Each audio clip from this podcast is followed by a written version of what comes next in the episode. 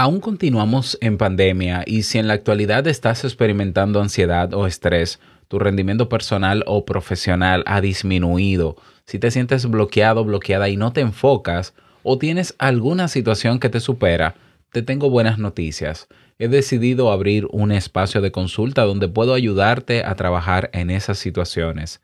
Se trata de sesiones uno a uno de 60 minutos donde juntos podremos encontrar solución a tu problema y a un precio asequible. Aprovecha esta oportunidad y agenda tu cita conmigo en robertsazuke.com barra consulta para comenzar y ver resultados. Encuentras también el enlace en la descripción de este episodio. No estás solo, sola. Estoy aquí para ayudarte. Si hay algo que nos repiten con frecuencia es aquello de acéptalo, las cosas son como son. Sin embargo, ¿cómo hacerlo? ¿Mediante qué mecanismo psicológico podemos asumir sin sufrimiento o contradicción muchas de las cosas adversas que nos suceden? No es sencillo aceptar lo que queremos, pero tampoco es imposible, exige un enorme acto de valentía. Hoy te doy dos herramientas para que puedas sufrir menos y aceptar más. 20. Si lo sueñas,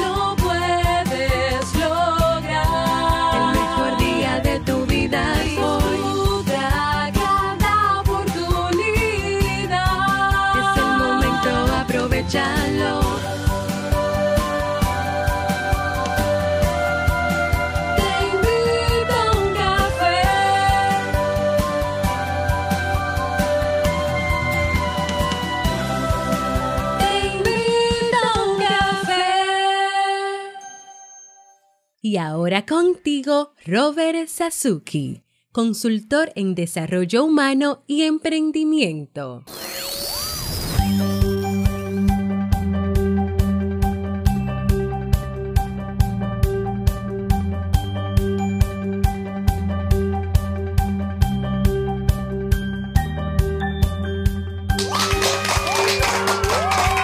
Hola, ¿qué tal con esa energía positiva, esos aplausos? Y aquí...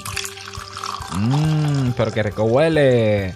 Damos inicio a este episodio número 1220 del programa Te invito a un café. Yo soy Robert Sasuki y estaré compartiendo este rato contigo, ayudándote y motivándote para que puedas tener un día recargado positivamente y con buen ánimo. Esto es un podcast y la ventaja es que lo puedes escuchar en el momento que quieras, no importa dónde te encuentres y cuantas veces quieras. Solo tienes que suscribirte completamente gratis en tu reproductor de podcast favorito que te avise que hay episodios nuevos para que no te pierdas de cada nueva entrega.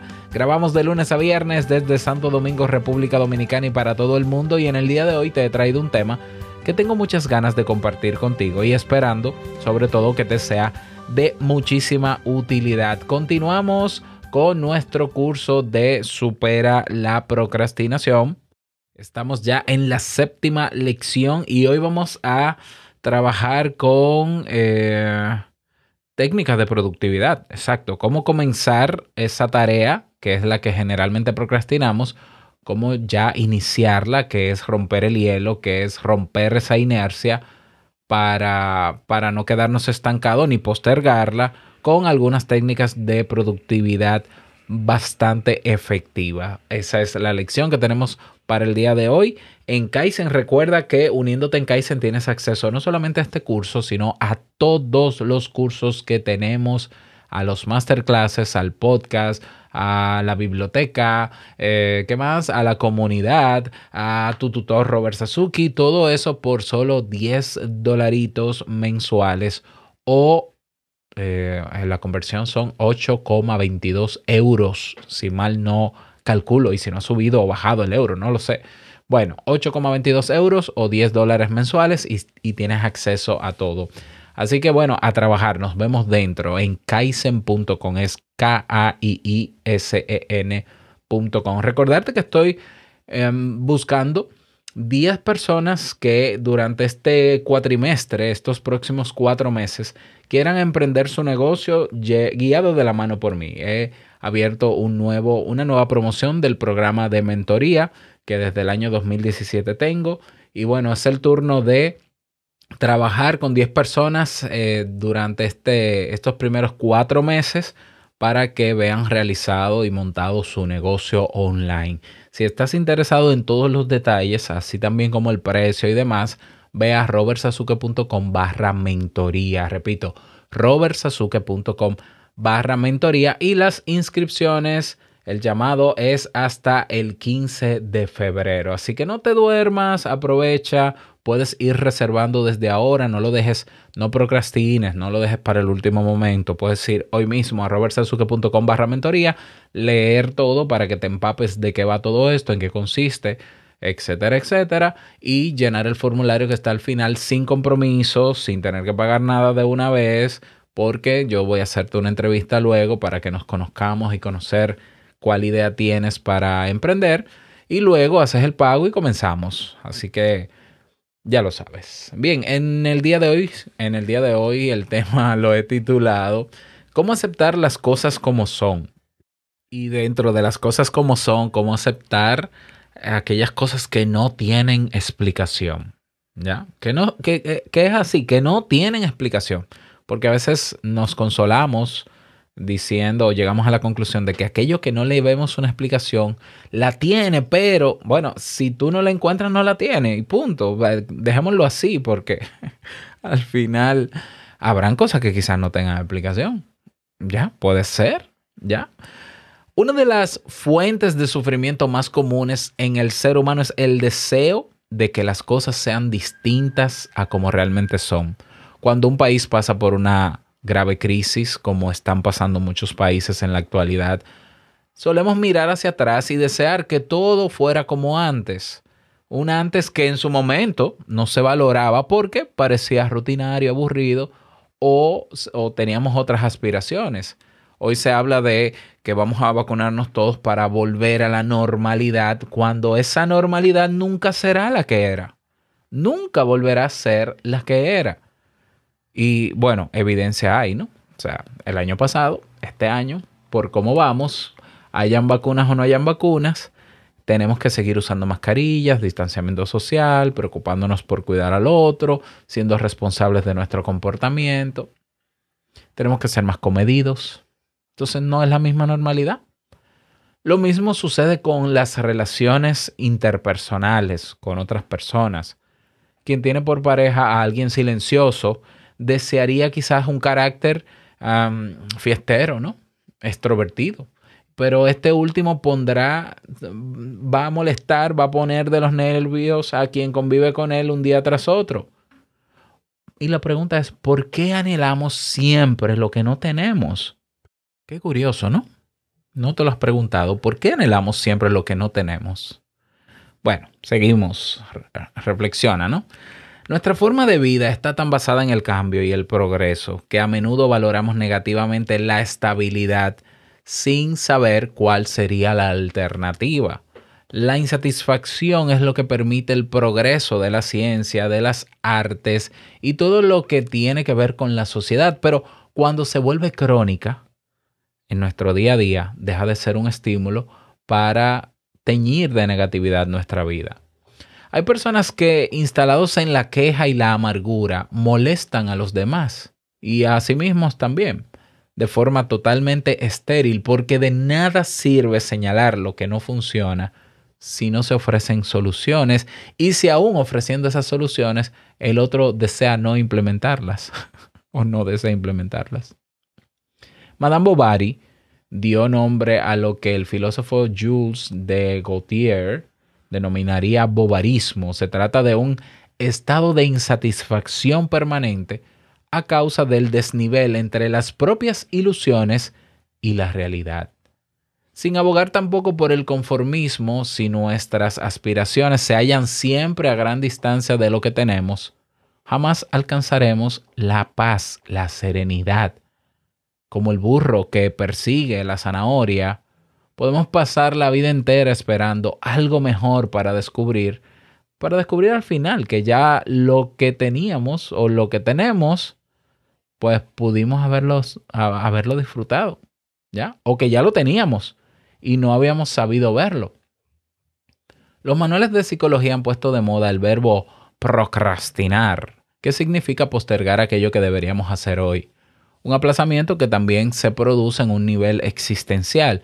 Muchas personas postergan la felicidad hasta que cambie la situación que están viviendo. Hay personas que dicen, yo voy a ser feliz cuando tenga ese vehículo, cuando lo cambie. Yo voy a ser feliz cuando tenga esa casa en tal sitio. Yo voy a ser feliz y voy a vivir en paz cuando yo compre tal televisor o cuando compre, eh, cuando remodele la casa. Se convencen de que cuando encuentren un trabajo mejor o la pareja ideal, por poner más ejemplos, se darán permiso para disfrutar de la vida. Sin embargo, este planteamiento tiene un fallo de origen y es que nada resulta como esperábamos una vez que lo conseguimos. Hay una frase que me gusta mucho de Edward Punset que dice, hay vida antes de la muerte, disfrútala. Seguimos. Lo que ocurre en este caso, cuando, cuando mencioné lo de que, y es cierto, es cierto, muchas veces nosotros tenemos una expectativa tan alta y deseamos tanto con tanto con tanta ilusión, pero cuando llega no es lo que esperábamos. Es que casi nunca es como esperábamos. Lo que ocurre es que muchas personas cuando llega el momento tan largamente esperado o deseado, sufren una desilusión. Entonces, fijamos nuevos objetivos esperando que una vez alcanzados llegue esta vez sí el premio definitivo. Sin embargo, esto no suele suceder ya que más que insatisfacciones existen las personas insatisfechas. Yo he tenido experiencias, pocas realmente, de personas que eh, me escuchan, no, por el podcast y demás, o me ven por ahí, o, leen algún artículo, etcétera. Bueno, y, y quizás en algún momento me escriben un correo y yo a veces tardo mucho en responder, a veces se me, se me mezclan con muchos y se me hace difícil responder rápido.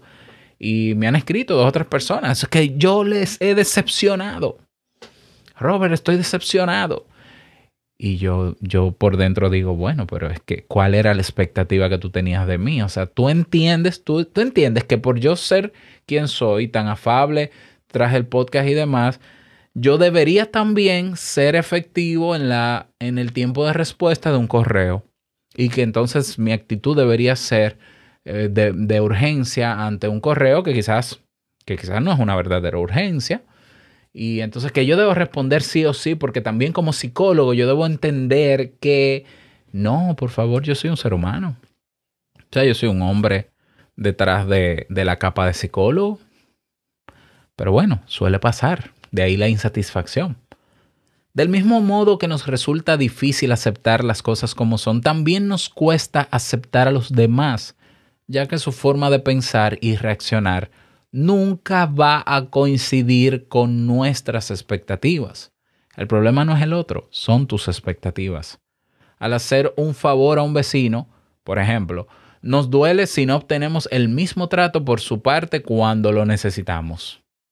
En el ámbito laboral, a menudo consideramos que los compañeros no cumplen con sus tareas y el jefe o la jefa es un ser inútil que está dinamitando la empresa. En esta clase de pensamientos está el punto de partida de la mayoría de conflictos interpersonales y del sufrimiento. Al esperar que los demás se comporten de determinada manera, les estamos negando el derecho a que sean como son, a su identidad. Esperamos demasiado muchas veces del otro y entendemos que como nosotros hacemos las cosas bien, el otro también debe devolvernos igual porque causa y efecto, porque uno da lo que recibe. Eso es, eso es teoría, eso no es cierto. Eso será en la ley, es como ley de la física, puede ser, pero como ley humana, no es cierto que por yo dar como doy voy a recibir exactamente como doy, porque eso no depende de ti, es algo que escapa a tu control. Y además al enfadarnos por estas diferencias, obviamos algo muy importante. Ser o actuar de modo distinto a nosotros no tiene por qué ser negativo. Que el otro piense diferente que tú, que el otro se comporte de una manera diferente a ti, que tenga valores diferentes a ti, no quiere decir que sea malo. ¿Quién dijo que todos tenemos que pensar igual, que tenemos que tener los mismos valores? Que, ah, bueno, que a mí no me gustan los tatuajes, entonces yo no soporto a la gente que tiene tatuaje. Pero el que, el que tiene tatuaje tiene derecho a tener un tatuaje. No, porque el que usa tatuaje, y ahí vienen los prejuicios, ¿no? El que usa tatuaje es un delincuente. Antes decían eso. Todavía hay gente que lo piensa. Bueno, pero vamos a ver, ¿y cómo te atreves tú a llegar a una conclusión de que esa persona que tiene un tatuaje es un delincuente si tú no le, no le conoces? El problema lo tienes tú en tu percepción y prejuicio y expectativa. Ah, no, no, yo lo vi muy profesional a él cuando estábamos reunidos, pero entonces se levantó la camisa y apareció un tatuaje.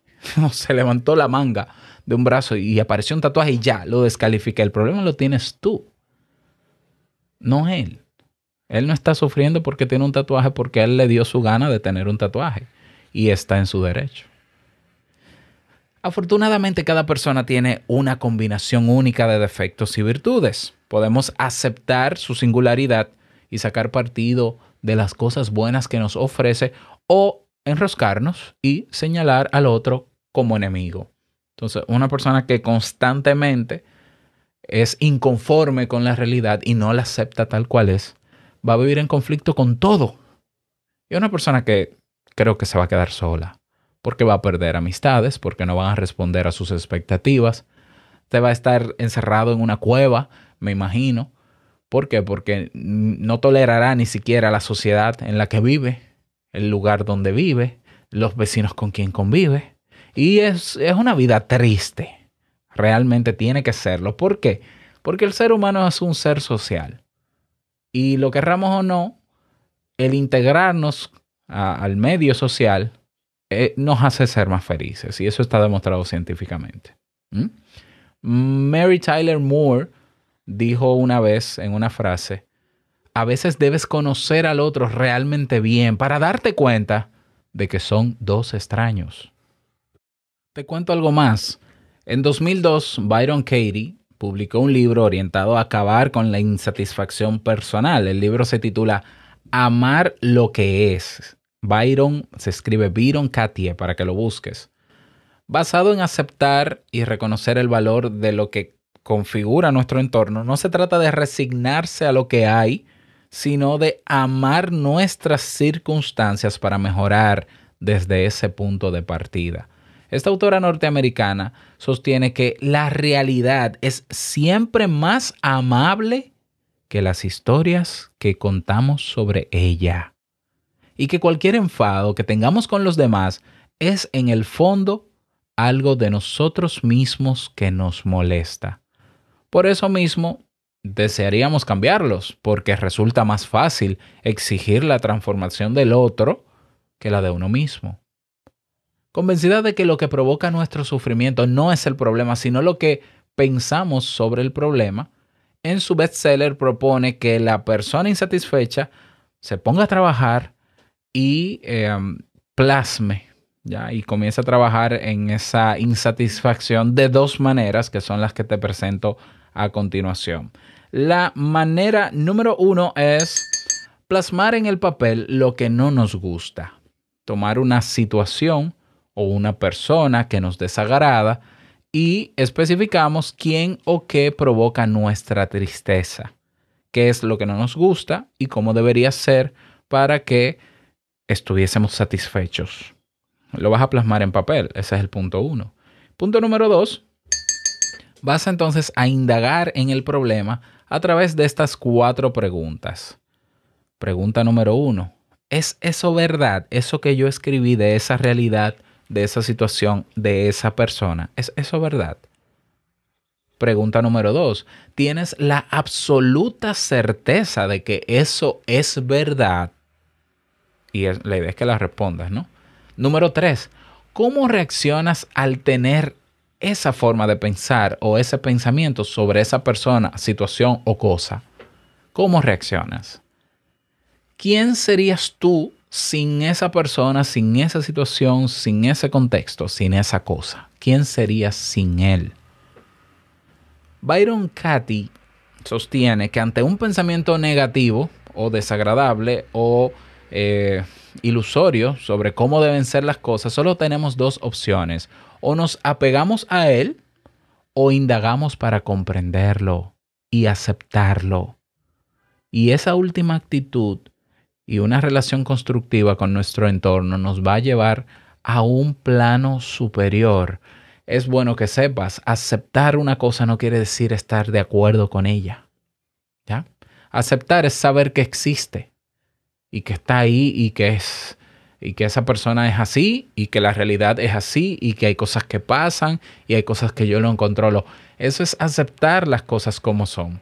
Eso no es estar de acuerdo, porque claro que todos quisiéramos en nuestra mente crear una realidad eh, donde todo sea como nosotros creemos. De ahí que muchas personas del mundo de la autoayuda quieran vendernos la idea de que la mente es capaz de crear la realidad totalmente y, te enseñan a meterte en una burbuja donde tu vida es sumamente perfecta, excelente. Tú no necesitas nada, pero las paredes de tu casa se están cayendo y necesitan, de tu acción, pero tú entiendes que no, que va a pasar algo que se va a alinear y te lo va a resolver. Pero la realidad es la que tenemos. La realidad sobre las personas que nos rodean es la que es. El comportamiento y la personalidad del otro es, la que es. Es el que es. ¿Mm? Entonces, la realidad nos pone a prueba y a menudo estamos expuestos a personas o a circunstancias indeseadas. Ahora bien, ¿de qué depende? Depende de nosotros aceptar que esas cosas son así, que nos molestan. Bueno, compréndelo. Y repito, ni aceptar ni comprender es, es estar de acuerdo. Pero el comprender por qué la gente es así, pero ¿por qué que la gente es así? ¿Por qué el mundo es así? ¿Por qué eh, esta situación tuvo que ser así? Bueno, compréndelo. Y puede incluso que en la comprensión de eso te llegues a la conclusión de que hay cosas que ni siquiera sabes el por qué es así. Déjalo así. A menos que tú seas investigador o científico y quieras explorar porque entiendes que puede haber una respuesta, métete ahí en lo profundo y hasta nos cuentas qué encontraste. Pero hay cosas que vas a encontrar en la vida que no tienen explicación. Que tratas de comprenderla y no, no, no te parece lógico. Déjalo así. Acéptalo.